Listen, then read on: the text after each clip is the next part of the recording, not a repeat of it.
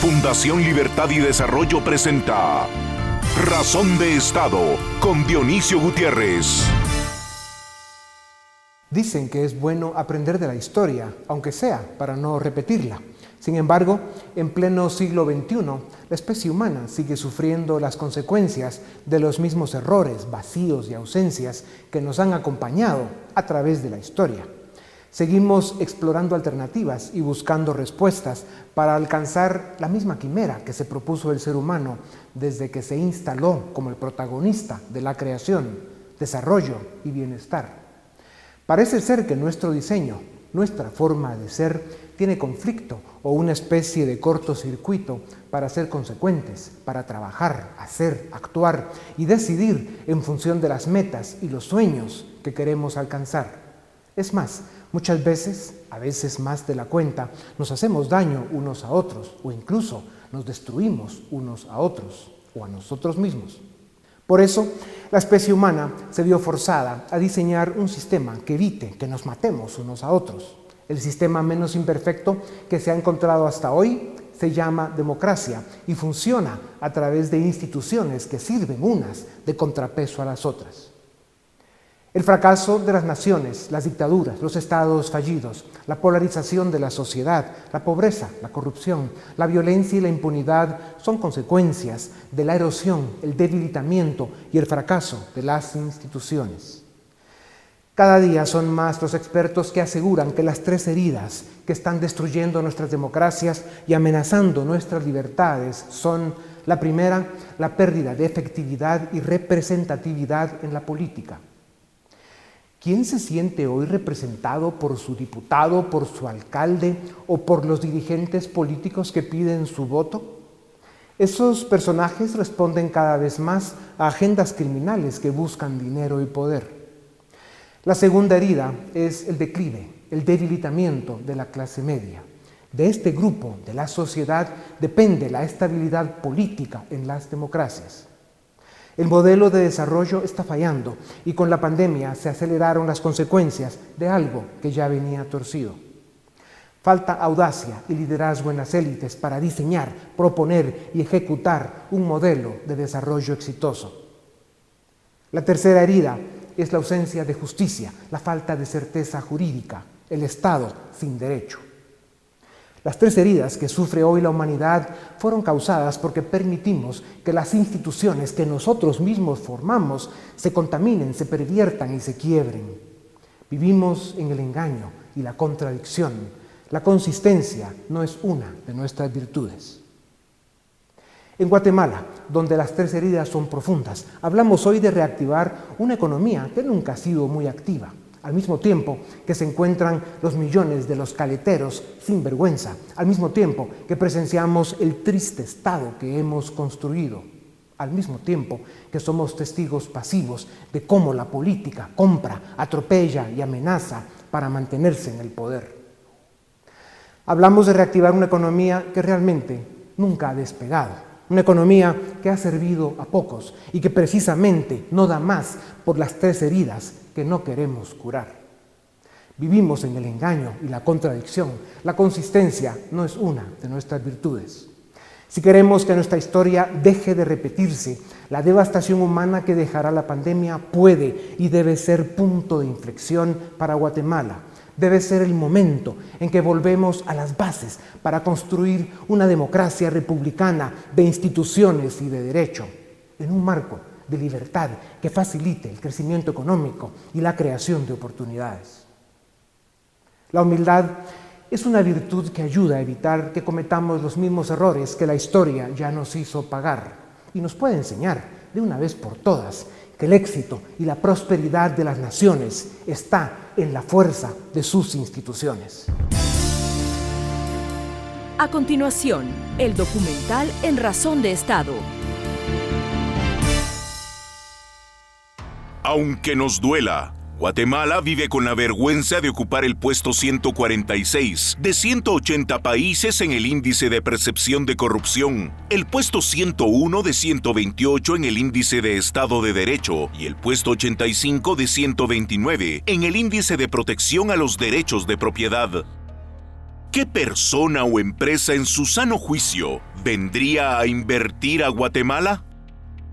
Por eso, Guatemala ocupa el último lugar de Centroamérica en recepción de inversión extranjera y está entre los últimos cinco de América Latina.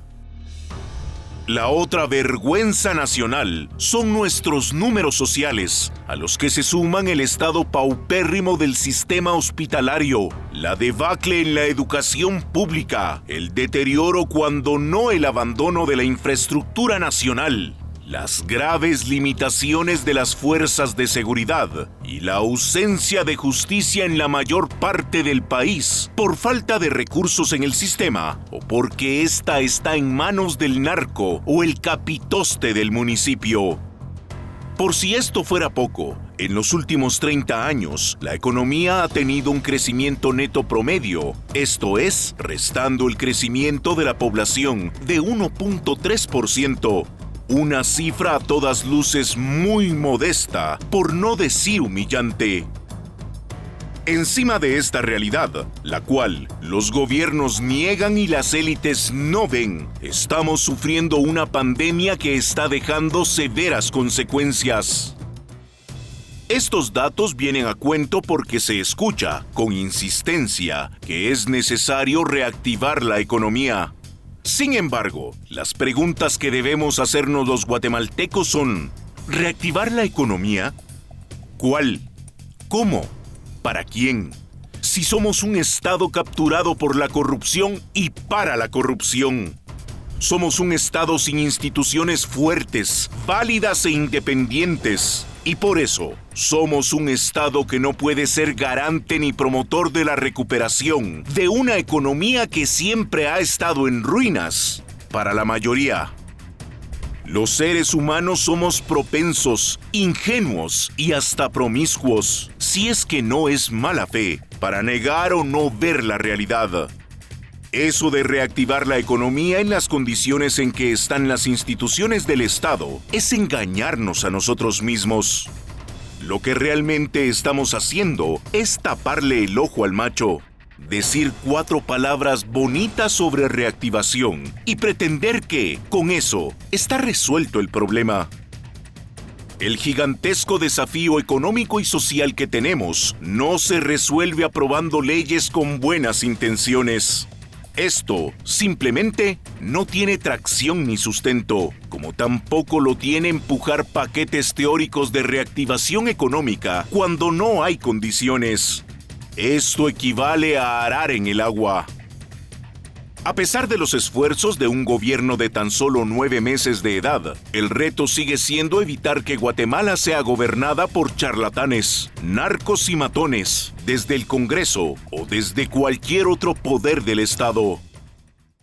Cuando nos dicen a esta tribuna o a la Fundación y Tanque de Pensamiento que la presenta que debemos ofrecer soluciones, pues, una vez más, con persistencia y necedad, repetimos y reiteramos que si en Guatemala no agarramos al toro por los cuernos, si no le ponemos el cascabel al gato, si no tenemos la más mínima decencia para llamar a las cosas por su nombre, si no hacemos lo correcto y lo decente, seguiremos hundidos en este fango pestilente de corrupción, impunidad e incompetencia en que vivimos. Seguiremos atrapados en este lodazal republicano mangoneado por políticos delincuentes y mediocres. Seguiremos siendo cómplices o testigos pasivos de la debacle de un gran país que lo tuvo todo para ser, pero que no quiso ser para construir una economía robusta que ofrezca oportunidades para todos y genere suficientes recursos para el gobierno.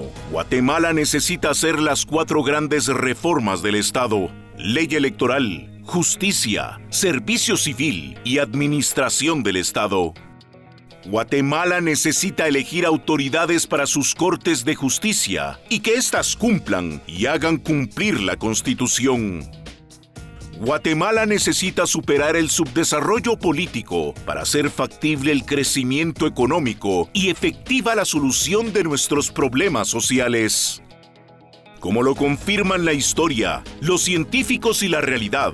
Para lograrlo, Guatemala necesita instituciones respetables, fuertes e independientes.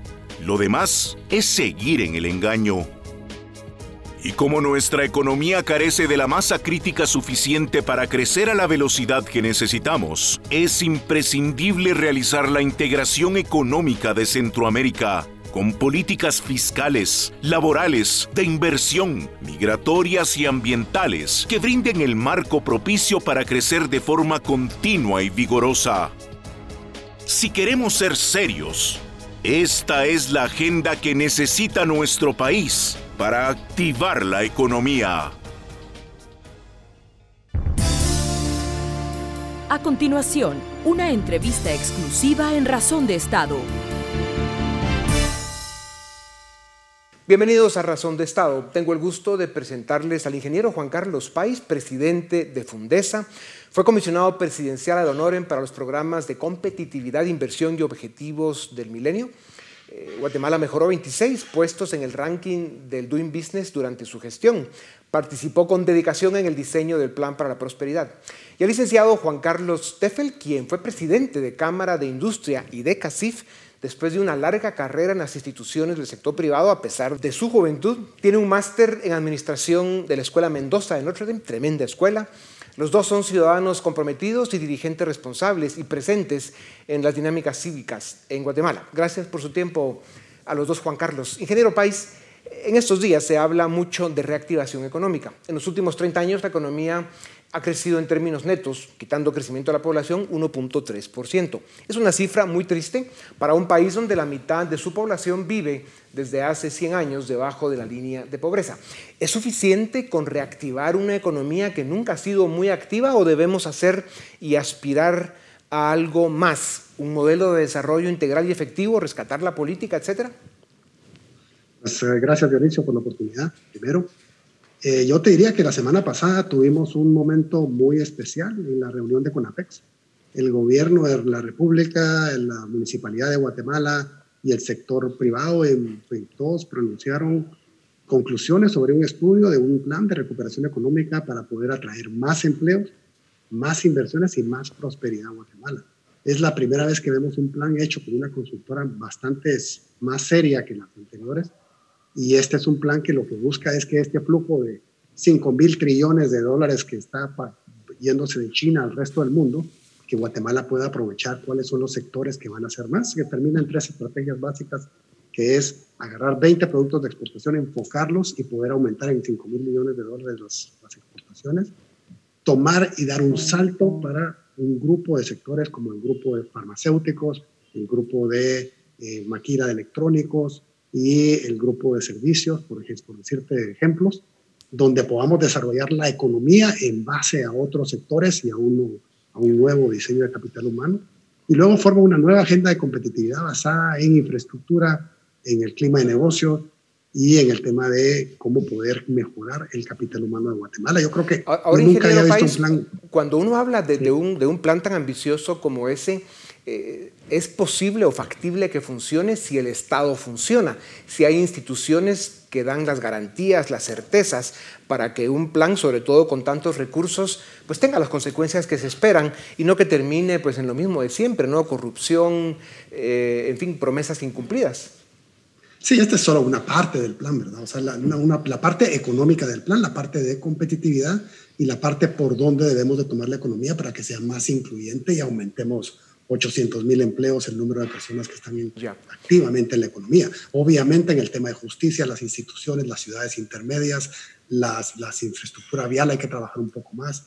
Hay, hay otros temas que trabajar, pero este tema es un tema que no tenía un orden y hoy se ve un futuro donde hay una alineación de los... Licenciado Teffel, ¿es realista hablar de activar o reactivar la economía en una nación donde las instituciones garantes, como decíamos, de la certeza, las garantías y las seguridades no funcionan? Eh, ¿Por qué son indispensables las cuatro reformas que el Estado necesita? Sí, definitivamente. Primero que nada, buenas tardes eh, a toda la audiencia. Gracias por la invitación. Creo que la reactivación económica tenemos que pelear con e, por ella. El plan que, está, que habló Juan Carlos Páez hace un momento, creo que es un plan muy ambicioso y es bueno tenerlo y hay que hacer todo lo posible para que se lleve a cabo. Tenemos que trabajar también y tiene que haber mucha voluntad política de parte de los actores políticos del país. Como sector privado no podemos, no vamos a ser solamente el sector privado el que saque adelante a un desarrollo económico. Necesitamos el compromiso político de las reformas necesarias, muchas de ellas son pequeñas, pero que no se han dado a lo largo de los años. Tenemos que seguir trabajando y si no se dan esas reformas, pues hacer lo que se pueda por sacar el país adelante como lo hemos venido haciendo. Sin embargo, sin embargo, ingeniero país, cuando vemos el club de países ricos y con mejores indicadores de desarrollo, descubrimos que el denominador común es que tienen instituciones válidas, fuertes e independientes. Eh, la política, la justicia, la seguridad y la administración pública funcionan razonablemente bien. En ENADE de 2019 participó el economista James Robinson, eh, coautor del extraordinario libro ¿Por qué fracasan los países? Eh, como tantos otros, Robinson y Acemoglu aseguran que el fracaso de los países se debe a que las instituciones no funcionan, las califican de extractivas. Fundesa dio un gran aporte al país con aquel evento, pero sucede con frecuencia que invitamos grandes doctores, extranjeros, porque entre nosotros dejamos de escucharnos y de creernos, para que nos den el diagnóstico, nos dicen qué medicina tomar y de todas formas seguimos agonizando. ¿Qué nos pasa? ¿Por qué no somos capaces alcanzar los consensos mínimos suficientes para salir de las miserias en que vivimos? Yo diría que tal vez lo que nos falta más es disciplina, porque a, raíz de ese NADE del 2019 venimos trabajando el tema de servicio civil, se ha fortalecido la oficina de servicio civil en el Estado, estamos tratando de lograr como país que haya mejor capital humano en las instituciones, pero el capital humano viene de un ambiente también donde, por ejemplo, hemos triplicado el presupuesto de salud en los últimos 15 años, pero no hemos mejorado la cobertura de secundaria y preprimaria. Luego hemos invertido en desnutrición bastante cantidad de dinero, pero no hemos mejorado los indicadores. Y tenemos hoy un préstamo del Banco Mundial de 100 millones de dólares por ahí que tenemos que hacer que funcione para que, las, para que la desnutrición camine. Si no tenemos un país sin desnutrición y, sin, y con educación, la gente que vamos a tener en el Estado va a ser muy difícil. Sí. Pero sí, las instituciones son. O sea, sí diría usted que hay un compromiso, que se mantiene el compromiso de las instituciones del sector privado para que eh, sigan motivando eh, al Estado, que tiene la responsabilidad de hacer las reformas, que las haga. Así es, el fortalecimiento del sector privado y de todo el país depende de que las instituciones sean fuertes y sean sólidas en el país y tengan la mejor capital. Ya. Licenciado Tefel, a usted le tocó vivir momentos difíciles como presidente de CACIF. Eh, los vacíos que ha dejado la política en las eh, necesidades de liderazgo nacional, eh, en la discusión de los problemas del país y en la propuesta de soluciones ha empujado y obligado desde hace muchos años a que de forma anormal y accidentada otros sectores como la prensa, el sector privado y la sociedad civil llenen esos espacios que los partidos políticos han abandonado. La mayoría de ellos, pues como sabemos, son bandas criminales que se dedican a saquear al Estado o a facilitar el crimen y la impunidad. ¿No cree usted, eh, licenciado Teffel, que la llamada reactivación económica tiene como condición la reconstrucción de las instituciones de la democracia, empezando por los partidos políticos? Sí, creo, creo que tiene mucho que ver, pero creo que se tiene que hacer en paralelo. Eh, llevamos, como muy bien lo decís, 30, 40 años agarrando ese vacío de poder porque nos toca, porque los muchos partidos políticos no han cumplido su función, pero tampoco podemos esperar a que los partidos políticos se fortalezcan y los partidos políticos se vuelvan instituciones de largo plazo como vemos en otros países, sino el país no avanzaría. Creo que hay que hacerlo en paralelo. Y creo que lo que tiene que haber aquí es un acuerdo de élite, de, se oye feo, pero un acuerdo de élites políticas donde los grandes actores del país y representativos del país, digamos, un acuerdo del siguiente paso que hay que dar para Guatemala. Pero tenemos que ponernos de acuerdo. Es refrescante escuchar esa reflexión. Ingeniero País, Guatemala ocupa el puesto 146 de 180 países en percepción de corrupción, el 101 de 128 en Estado de Derecho y el 85 de 129 en protección a los derechos de propiedad. Sin protección a la libertad, a la vida y la propiedad es imposible que un país prospere. ¿Qué modelo político y de desarrollo nos permitiría cambiar estos indicadores? Pues yo creo que lo primero que tenemos que hacer es olvidarnos de este tema de izquierda y derecha y buscar tener un país conjunto. Este es un tema que nos ha desgastado mucho. Ahí, Guatemala siempre tiene su energía interna que, que se está golpeando y, y no nos logramos salir adelante como país hacia afuera. Entonces, para mí, el tema de los derechos humanos, tenemos que proteger a los defensores de los derechos humanos y todos tenemos que ser defensores de los derechos humanos para que los derechos humanos se protejan en el país. Si no tenemos los derechos humanos garantizados para la población, va a ser muy difícil que la democracia siga caminando poco a poco y desarrollando su economía. Entonces yo creo en el diálogo, creo que debemos de hacer los puentes y olvidarnos de este tema de izquierda y derecha. Como en los segundos que nos quedan, el licenciado Teffel, si queremos ser eh, consistentes, si pretendemos dar a nuestro país el aporte intelectual que necesita, se, atreven, se atreve a afirmar aquí ahora que lo que corresponde no solo a Guatemala, sino a Centroamérica, es rescatar la política, realizar las reformas que el Estado necesita, eh, la reforma electoral, el sistema de justicia, el servicio civil y la administración pública, y al mismo tiempo de asegurar y garantizar instituciones válidas, fuertes e independientes, ir con la integración económica de Centroamérica y promoviendo todas las medidas, leyes y, motivaciones posibles para que la economía eh, funcione lo mejor que se pueda. ¿Es este el modelo de desarrollo que nos daría una oportunidad honesta, consistente y realista? 30 segundos. Sí, creo que la unión económica de Centroamérica es vital. Somos un país, un, pedazo de continente en un mundo enorme. Somos un microbio al lado de un elefante y tenemos que unirnos en ese sentido. Y se ha demostrado que con voluntad política sí se puede, con la unión aduanera imperfecta que se hizo con Honduras hace cinco años. Juan Carlos creo que estuvo parte de eso. Se logró en seis meses con voluntad política. Llevamos 40 años tratando de hacer una unión aduanera, una integración centroamericana que no ha llegado a ningún lado por la falta de voluntad política. Yo insisto que si los gobernantes de turno y las instituciones del Estado trabajaran, mucho se pudiera hacer. Sí. Pues muchas gracias. Eh, ustedes dos juegan un papel muy importante en las instituciones del sector privado, eh, un sector de la sociedad sin duda alguna indispensable, necesario y vital para avanzar en esta agenda pendiente que tenemos de desarrollo para Guatemala. Muchas gracias y volvemos en un momento para seguir en nuestra entrevista en Razón de Estado. A continuación, una entrevista exclusiva en Razón de Estado. Les presento ahora a Paul Boteo, director ejecutivo de Fundación Libertad y Desarrollo, y a Filip Chicola, director del área política de nuestra fundación.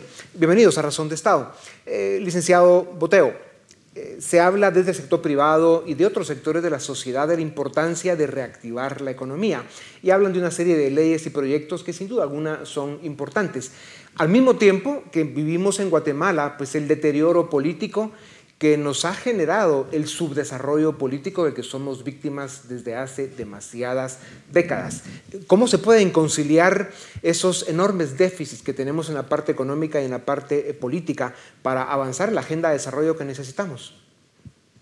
Bueno, yo creo que al final son necesarias las dos agendas. Por una parte, tenemos una crisis que es la crisis más fuerte que hemos vivido en Guatemala en los últimos 30 años y con lo que nos viene por los próximos dos meses del resurgimiento del virus en todo el mundo, posiblemente vaya a incrementarse el impacto en la crisis económica, entonces es necesario ese tipo de leyes que se están impulsando. Pero también tenemos que ver el largo plazo en el sentido de que durante muchos años en este país se han hecho planes, eh, se han hecho estrategias, pero el problema de fondo es que no hemos podido ejecutar esas estrategias precisamente por un sistema político fallido y por un Estado que es inoperante. No nos queda más que poder impulsar ambas agendas, pero de verdad impulsar las dos, porque si solo nos vamos a concentrar en el corto plazo, pero vamos a olvidar el largo plazo, creo que no va a tener eh, los resultados que nosotros esperamos. ¿Usted puede resumir eso como que la falta de instituciones es lo que impide realmente el desarrollo de las naciones? Definitivamente, ese ha sido precisamente el aporte de la economía en los últimos 30 años con muchos autores y eso es lo que nos dice precisamente la experiencia. Sin instituciones fuertes, sin instituciones que operativicen los planes y las estrategias económicas, no se puede eh, dejar sí, de se, se, queda todo en una agenda de buenos deseos. Liceo Chicola, eh, la promesa del gobierno es reactivar la economía a base de gasto público. El principal problema es que le daremos más dinero a un Estado capturado por el narco y la corrupción, básicamente. ¿Qué lógica eh, tiene esto entonces? Es la lógica de echarle más agua a la cubeta agujerada. Si no se hace antes un esfuerzo por rescatar instituciones, por reformar el sistema de justicia, el modelo de gestión pública, el servicio civil y el sistema político electoral, podemos ampliar presupuestos, podemos darle más recursos a las instituciones, pero al final esos recursos van a ser capturados por la corrupción. Si no hacemos antes una reforma profunda de las instituciones del Estado encaminadas a crear institucionalidad sólida, cualquier política económica, cualquier política fiscal no van a tener el objetivo de generar realmente desarrollo para la población. Ya, Liceo Chicola. eso habría que agregar, perdón, de que eh, efectivamente lo que vamos a tener es un, un presupuesto eh, desfinanciado durante este año, vamos a tener un déficit fiscal que va a rondar más o menos el 5 o 6% del PIB y para el próximo año también se está proyectando algo similar. Entonces es una tragedia en el sentido de lo que ya indicaba eh, Philip, de que esos recursos se van a malgastar, pero por otra parte nos estamos endeudando y vamos a llegar a un, a un nivel de endeudamiento de más o menos el 35% del PIB, lo cual ya hace sonar las alarmas de emergencia y posiblemente eh, podemos entrar en una crisis de deuda pública en el mediano plazo. Hay que ver lo que está ocurriendo en Costa Rica. Lo impensable, que era básicamente la Suiza de Centroamérica, está hoy en problemas fiscales. Eso es lo que tenemos que evitar. Eh, y precisamente por el fracaso que estamos teniendo en la parte económica, licenciado Chicola, el peligro es que este es su desarrollo político del que somos víctimas y lo que pasa con nuestras economías cree las condiciones para movimientos populistas. Eh, en las últimas elecciones en Guatemala, el partido afín a Codeca y su candidata Telma Cabrera se llevaron casi medio millón de votos, algo impensable hace algunos años. ¿Hay amenaza populista en caso de que el país no entregue resultados pronto? Totalmente. Si vemos la historia de Ecuador con Correa, de Bolivia con Evo o de la Venezuela pre-Chávez, básicamente eran países que tuvieron periodos de poco crecimiento económico o de estancamiento económico, clases medias que perdieron eh, una situación de, de comodidad de vida, instituciones débiles y movimientos populistas emergentes. Todo eso lo encontramos hoy en Guatemala. O sea, Codeca ya dio el campanazo en el 2019 con ese 10% de Telma Cabrera.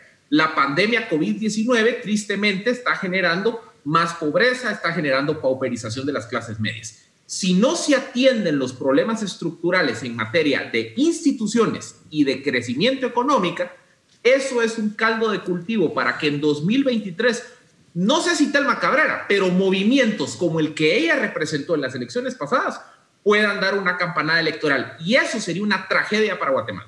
Sí, más allá de que sea un conflicto ideológico, el problema es que los valores que representan, o mejor dicho, los antivalores que representan, pues son precisamente los que han causado el subdesarrollo y la miseria de los pueblos. Y precisamente porque las élites de América Latina no han sido capaces de diseñar y ejecutar un modelo de desarrollo efectivo es que caemos en ese tipo de trampas eh, suicidas. Eh, licenciado Boteo, dar más dinero a un Estado que además de corrupto es disfuncional es un error. En 2020 lo demostró, eh, pues el gobierno eh, tuvo el presupuesto más grande de la historia y se robaron muchísimo, otra parte no se ejecutó o se lo gastaron burócratas inútiles. ¿Cómo impulsar una reforma al servicio civil y a las contrataciones que se hagan desde el Estado para que realmente sirvan al ciudadano y no al revés?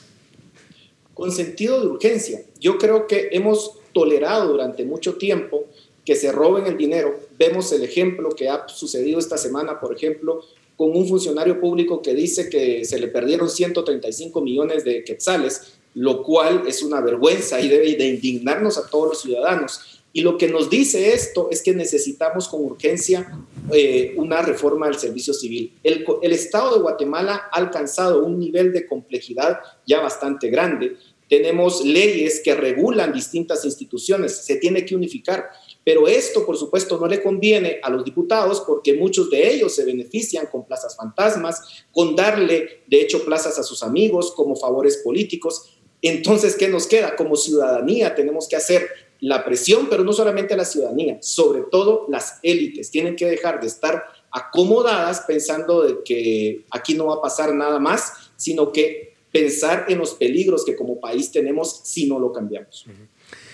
Liceo Chicola, eh, todo el cambio al sistema viene de los políticos. Eh, y para que lleguen mejores políticos necesitamos partidos políticos institucionales, auténticos, verdaderas eh, instituciones que representan a los ciudadanos. Eh, ya hay una propuesta de reforma electoral en discusión. ¿Qué aspectos deben cambiarse para lograr partidos políticos de verdad?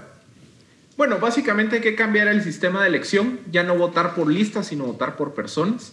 hay que democratizar los partidos, es decir, que haya competencia interna para que nuevos liderazgos puedan desplazar a toda esa eh, eh, partidocracia corrupta que ha tomado control del sistema político.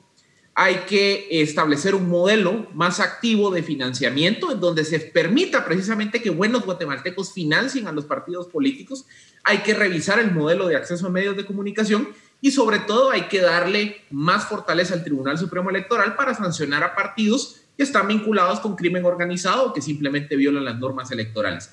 Una reforma que abarque esos ejes creo que nos daría la base para empezar a refundar este sistema de partidos que es disfuncional y que solo sirve en los intereses de la corrupción y el crimen organizado. Pues muchas gracias. Sin duda alguna, la sociedad guatemalteca, especialmente las élites, tenemos que vivir con la convicción, con la certeza de que un modelo de desarrollo eh, exitoso y efectivo necesita esos dos grandes ejes, la política con instituciones válidas, fuertes e independientes y un modelo económico que realmente resuelva las necesidades y ofrezca todas las oportunidades que las naciones necesitan.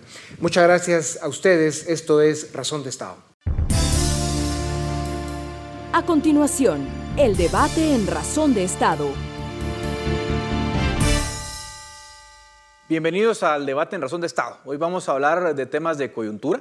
Eh, hoy nos acompañan Juan Carlos Zapata, director ejecutivo de Fundesa, y Javier Soria, quien es analista y empresario, para hablar un poco de, yo digo coyuntura, pero ah, digamos relacionándolo con, la situación que vivimos, porque evidentemente estamos en una etapa, mm, eh, digamos, complicada, hemos eh, enfrentado una pandemia, esto ha traído consecuencias muy complicadas para la economía y por lo tanto para los indicadores sociales de los guatemaltecos.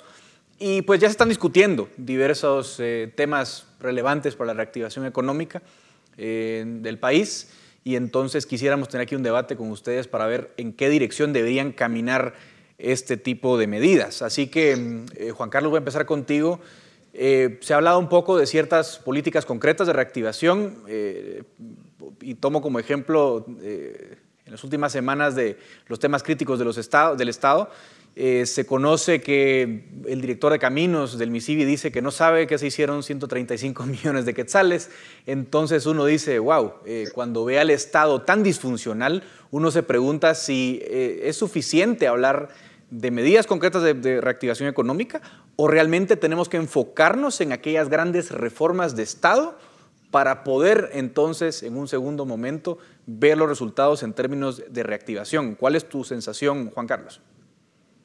Gracias, Edgar, y, un saludo pues, a todos los televidentes. Realmente lo que estamos viendo es eh, la urgente necesidad de fortalecer las instituciones. Recordemos que PESA desde el año pasado, durante el Encuentro Nacional de Empresarios, habló sobre la importancia de pasar de un estado líquido a un estado sólido, haciendo el símil de la importancia que tiene para nuestro país reformas estructurales como las reformas al sector justicia, en donde pues claramente eh, vamos a caer en la necesidad de una reforma constitucional por la forma en que se eligen especialmente a los magistrados, también las reformas a la ley electoral, la reforma a la ley de servicio civil, que lastimosamente pues está engavetada en ONSEC, y también reformas que ayuden a fortalecer la capacidad de el Estado para poder generar mayor transparencia y calidad del gasto público. Así es que es fundamental el, el poder, creo yo, tener una agenda de Estado y creo que ahí desde diferentes sectores tenemos que trabajar de forma conjunta para que esto se logre, pero adicionalmente necesitamos una reforma económica que ayude a elevar el crecimiento económico. Por un lado, pues ya el gobierno presentó un plan bastante coherente para poder generar mayores inversiones, mejorar la capacidad del empleo. Y en el Congreso también se discute una agenda económica que esperamos pues pueda ser aprobada con diferentes iniciativas de ley que están pendientes de aprobación. Gracias, Juan Carlos. Javier, compartirás un poco esta visión, porque lo que estoy planteando es, bueno, eh, Obviamente hay temas muy importantes en, agenda económica, pero, pero si el Estado no funciona como parece que no ha funcionado, no solo los 135 millones, que eso es un tema de corrupción y de mal manejo del gasto que ha sido recurrente, sino que además vemos un Estado que en 2020 se le da el presupuesto más grande de su historia. O sea, nunca un gobierno tuvo tanto presupuesto como este. Y sin embargo, no es que hayamos visto buenos resultados porque el Estado no sirve, no funciona, es incapaz, es inoperante. Entonces, em, ¿cuál debería ser la prioridad, Javier? ¿Coincidís en que tiene que ser un tema de reforma, eh, priorizando quizás justicia electoral y demás, como lo menciona Juan Carlos? Sí, el, el, tema es que como depende de la voluntad política, entonces depende de las oportunidades que se abren para empujar alguno de los ejes de reforma que ya delimitó Juan Carlos y yo creo que lo sabemos de memoria y a nivel de diagnóstico hay un consenso. Tal vez falta profundizar algunas de las avenidas de reforma en cuanto al calado de esas reformas y el contenido en sí. Recordemos que la ventana de oportunidad que se cerró con la justicia fue precisamente porque no estábamos de acuerdo en, en, cómo reformar esa justicia. Y en ese momento eh, varios sectores, incluido la, patronal y mm, las ah, instituciones que giran alrededor de la patronal, se opusieron a esa eh, reforma del sector de justicia. Y hoy en día lo que vemos es que ya la chamarra no va para más. Esto ya tronó a un nivel donde realmente estamos en una encrucijada muy difícil con, eh, con magistrados fuera de plazo, con un plazo fatal después para elegir a Corte de Constitucionalidad y se vuelve un entuerto que en el momento era técnico y de plazos constitucionales se vuelve un problema político. Eh, Juan Carlos, en ese punto yo creo que hay un, hay un tema interesante. Eh, evidentemente tú mencionabas reformas que son indiscutiblemente las más importantes eh, dentro del contexto local. ¿Hay madurez política? ¿Hay eh, alguna reforma? Hablemos, por ejemplo, de justicia, luego podemos abordar electoral, contrataciones. ¿Hay una posibilidad de consenso para, digamos, emprender una reforma de justicia? Tú mencionabas que implica necesariamente tocar algunos artículos puntuales de la Constitución. Eh, ¿Será posible ponernos de acuerdo o repetiremos un poco lo que pasó hace tres años cuando no se lograron consensos?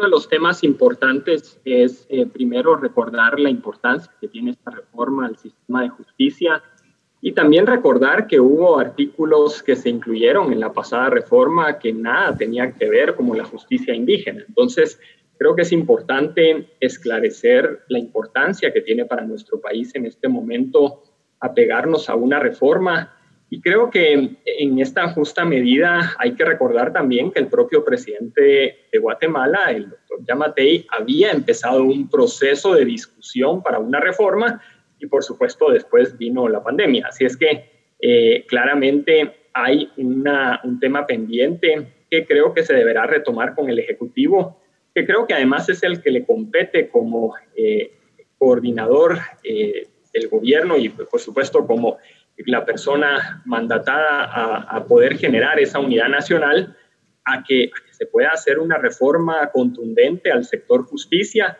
que permita esa meritocracia que todos queremos en los juzgados y también esa, eh, esa falta, digamos, de que hoy a través de comisiones de postulación se eligen a los magistrados. Juan Carlos, ahora una pequeña pregunta al respecto. Digamos, en 2017 se quitó en algún momento la, justicia indígena y de todas formas la reforma se cayó. ¿Hay otros temas que también generen algún tipo de división? Es que claramente para el momento en que se empezó a discutir que ya no fuera la justicia indígena, creo que se pasó el momentum político eh, porque también hay que decirlo, eh, estos, estos son temas de ventanas de oportunidades políticas que se deben aprovechar, porque claramente hay que decirlo, todas estas reformas tienen que ir al Congreso y se necesita una mayoría en el Congreso. Entonces, para que esto se logre, yo eh, sí soy de la idea y creo que es un consenso generalizado que tenemos que llegar a ciertos acuerdos mínimos y que debe haber, y creo que en esto hay que aprovechar esa oportunidad de una propuesta de reforma que el presidente pues ha, ha venido liderando y, que habrá que continuar en el momento en que ya pues pasemos estos temas de la pandemia a retomarlos en el Congreso. En un Congreso tan desprestigiado, Javier, eh, digamos, eh, uno se pregunta en estos casos quién es el interlocutor más eh, indicado para lanzar un tema como este. ¿Es el presidente Yamatei el, indicado? Tampoco hay muchas opciones, Javier, o hay otras. Debería ser por eh, la jerarquía del cargo, es el mandatario, eh, él debería ser. El problema es efectivamente que se ha perdido eh, mucho del capital político que trae una presidente entrante. ya sabemos que eso también es precisamente por la crisis sistémica que hay. O sea, si había condiciones para que no se puede hacer en ese momento un buen gobierno con las condiciones que hay. Yamatei, incluso cuando uno escuchaba inicialmente antes de que tomara posición, tenía eh, las ideas un poco más claras respecto a los ejes de reforma. Y esa claridad se fue perdiendo y se fue perdiendo eh, primero porque en medio del el clima enrarecido que hay para generar gobernabilidad, tenés que dejar esos temas que tocan intereses un poco de lado. Y el otro, obviamente, lo de la pandemia, que eso lo hubiera pasado a Yamatei y a cualquier presidente. Además, recordemos que Yamatei realmente venía eh, con poco apoyo. Cuando uno mira cómo se coló a la segunda vuelta, pues también uno entiende que básicamente él salió electo eh, como otra vez entre dos males poner a escoger a los guatemaltecos y una Sandra Torres que simplemente electoralmente es inviable, ¿verdad? Y además de que es inviable, la vemos todavía ejerciendo adentro del mismo Congreso su influencia nociva. Eh, entonces, ahí es donde los, las oportunidades se cierran en el momento y es difícil saber en, en, el clima en el que está. No sé si ustedes tienen alguna luz de por dónde creen que pudiera en este momento abrirse otra avenida. Eh, ahorita hablamos de justicia, pero no hemos hablado de otra de los de las eh, temas de reforma que hablaba Yamatei eh, inicialmente, y él decía, la lucha contra la corrupción, eh, la parte de la justicia, la parte punitiva, la persecución, eh, esa estuvo en Guatemala en algún momento. La que nunca hubo eh, fueron las reformas al régimen de contrataciones y a, al servicio civil.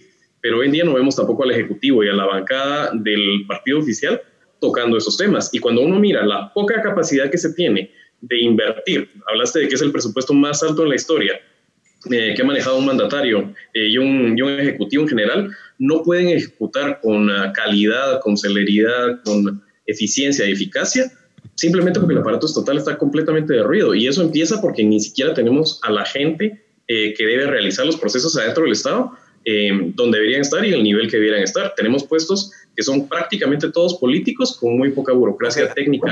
Eh, a, política. a eso voy ahora, una pregunta para los dos, un poco empiezo con Juan Carlos. Es decir, entonces en ese contexto, digamos, eh, veo que el eje de reactivación del gobierno para el año siguiente es mucho énfasis en obra. Una obra que va a contratar, eh, por un lado, el MISIBI y por otro, los consejos de desarrollo. Es decir, a mí lo que me da la sensación es que es dinero a saco roto mientras no cambiemos un poco el esquema de contrataciones. Entonces, ¿cuál debería ser nuestra actitud frente al, corto plazo? ¿Debería ser eh, hacer un bloque y enfatizar en la reforma de Estado o tolerar ese gasto público grande? Porque, ojo, eh, la deuda incrementa. Y si esa deuda no se invierte bien, eh, ahí está Costa Rica, ahí está Argentina, como ejemplos de, de, los desmanes que se pueden causar. ¿Cuál debería ser nuestra actitud en todo caso ante ese fenómeno, Juan Carlos? Tenemos un gran desafío por delante. Lo primero es que si el presupuesto que se está presentando no se aprueba, el gran dilema que tenemos es que lo que va a quedar es mayor a lo que se está presentando como un presupuesto del gobierno para el próximo año. Entonces, uno de los temas que hemos eh, conversado dentro de las diferentes instituciones del sector empresarial y que a través de la Alianza Técnica de Apoyo Legislativo se han generado comunicados públicos es de la importancia que se tiene dentro de la Comisión de Finanzas de poder hacer una reforma en el dictamen primero para blindar muchos de esos recursos. Segundo, es un, importante en el tema de infraestructura y nosotros desde Fundesa lo hemos mencionado, la importancia del cambio de modelo, porque de lo contrario vamos a seguir escuchando escándalos de corrupción precisamente porque el modelo que tenemos hoy no funciona. Y por el otro lado, estamos claros que se tienen que generar más recursos para educación, para salud, para desarrollo social para toda la estructura de eh, la reducción de la desnutrición crónica que tanto necesita el país, en términos prácticos de cómo poder mejorar la eficiencia en eh, lo que se ha denominado la, la, economía campesina, en cómo poder generar mejores sistemas de riego. Entonces, creo que es importante eh, fortalecer esa capacidad del Estado eh, y que como sociedad civil encontremos desde diferentes puntos de vista acuerdos mínimos para poder avanzar como país. Javier, en ese sentido, un poco lo que dice Juan Carlos tiene un punto muy importante. Si no se aprueba el presupuesto es peor, porque nos quedamos con este presupuesto ampliado 2020 que es enorme.